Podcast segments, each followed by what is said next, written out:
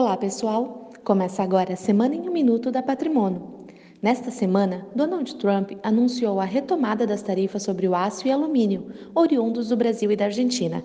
A justificativa do presidente dos Estados Unidos foi a alegação de que os dois países desvalorizaram fortemente suas moedas, prejudicando os agricultores norte-americanos.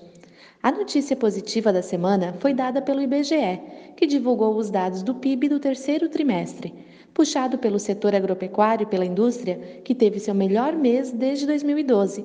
O índice avançou em 0,6%, acima das expectativas do mercado.